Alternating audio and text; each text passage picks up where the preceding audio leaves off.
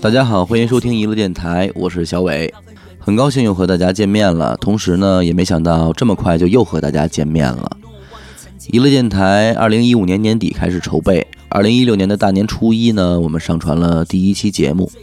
直至二零一八年的年初封箱之后，娱乐电台进入了八个月左右的停播阶段。同年的十月份左右呢，长期求学海外的主播碰巧都回到了国内，于是我们也利用了这段时间录制了十二期节目。并且以娱乐电台第二季的名义进行了更新。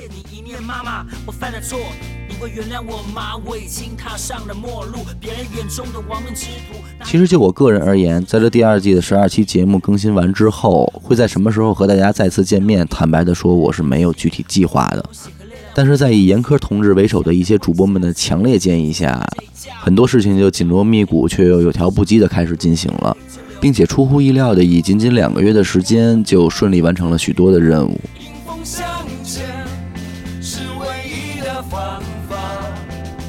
在这两个月的时间内，我们找到了一个全新的录音场所，也就是我们现在一路电台的新址，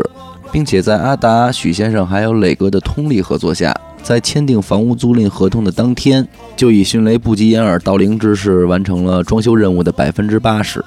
在此还要特别感谢磊哥对娱乐电台的大力支持啊！不仅亲自出力参与装修，还贡献出了自家闲置的两盏硕大的吸顶灯，呃，为我们带来了光明。我大概明白你的意思，那些发生在你身上的曾经以不同的面貌，也在我生命里出现过好几次。当天呢，由于我的家里有着提前定好的重要事情安排，所以没能参与后期的许多繁重的体力劳动。然后第二天早上，我打开微信，然后看到阿达在凌晨一点发来的那个翻天覆地的装修效果全景照片后，我就不禁感慨：就是从当天去现场看房，到签订合同，再到购买装修材料，并且完成装修，居然在同一天完成了。这怎么说呢？我觉得全北京可能也找不到这么嘴急的电台了。那么在后面的日子里，我们在等待家具从祖国的四面八方到来的同时呢，主播们在一起根据过往的节目进行讨论，从节目类型到节目内容进行了一些经验和想法上的规整，总结了一些我们彼此都比较认可的操作方案，并且罗列出了接下来半年内都够用的节目量，希望会给大家带来更多更好的内容。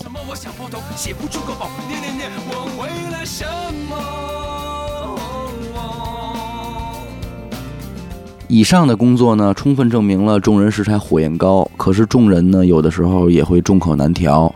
比如我们娱乐电台的 logo，在阿达同志的努力下，我们在娱乐电台原有 logo 的基础上进行了新的延展，设计出了我们所有主播都很满意的新 logo。这个的确是十分难得，大快人心。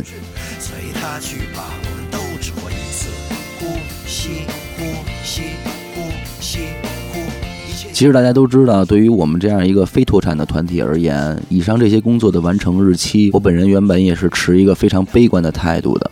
结果没想到这么快就顺利的完成了，所以呢就是很自然，大家一对眼神儿，就别愣着了，那就开始录音吧。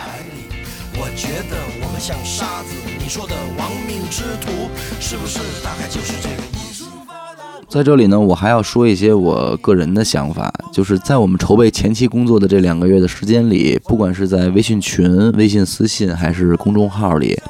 一直都有听众朋友在一如既往的向我们表达着希望赶快恢复播出的这样的殷切期盼。其实从去年停播了八个月之后，当我们再次播出时，发现大家都还在，这让我们每一个主播都无比的震惊。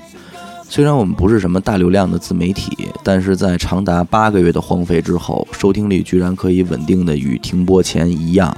这让我们每一个主播都无比的感动。在此呢，我们也向始终没有离开我们的听众朋友们致以真诚的感谢，谢谢您。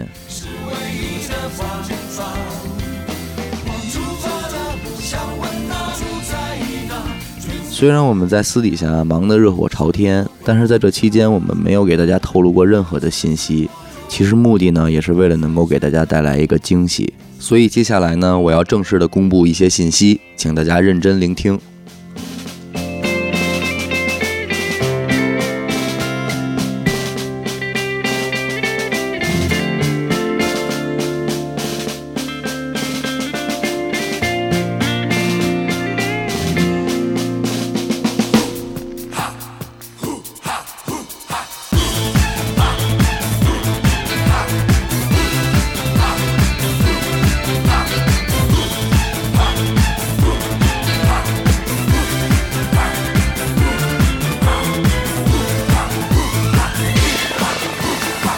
娱乐电台决定于二零一九年的四月二日，也就是后天的这个周二，恢复正常的播出。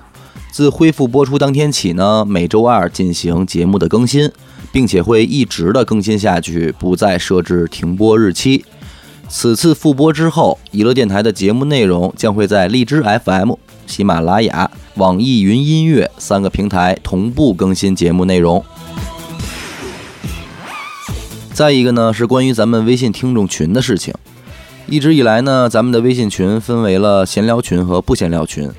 这种设置的方式呢，在当时也有我们的一些考量。不过自今日起呢，我们决定取消闲聊群，并将不闲聊群解禁，合二为一。当然，主播们呢也都会在群里。以后呢，大家可以在遵守法律的前提下，在群内随意交流，畅谈一切。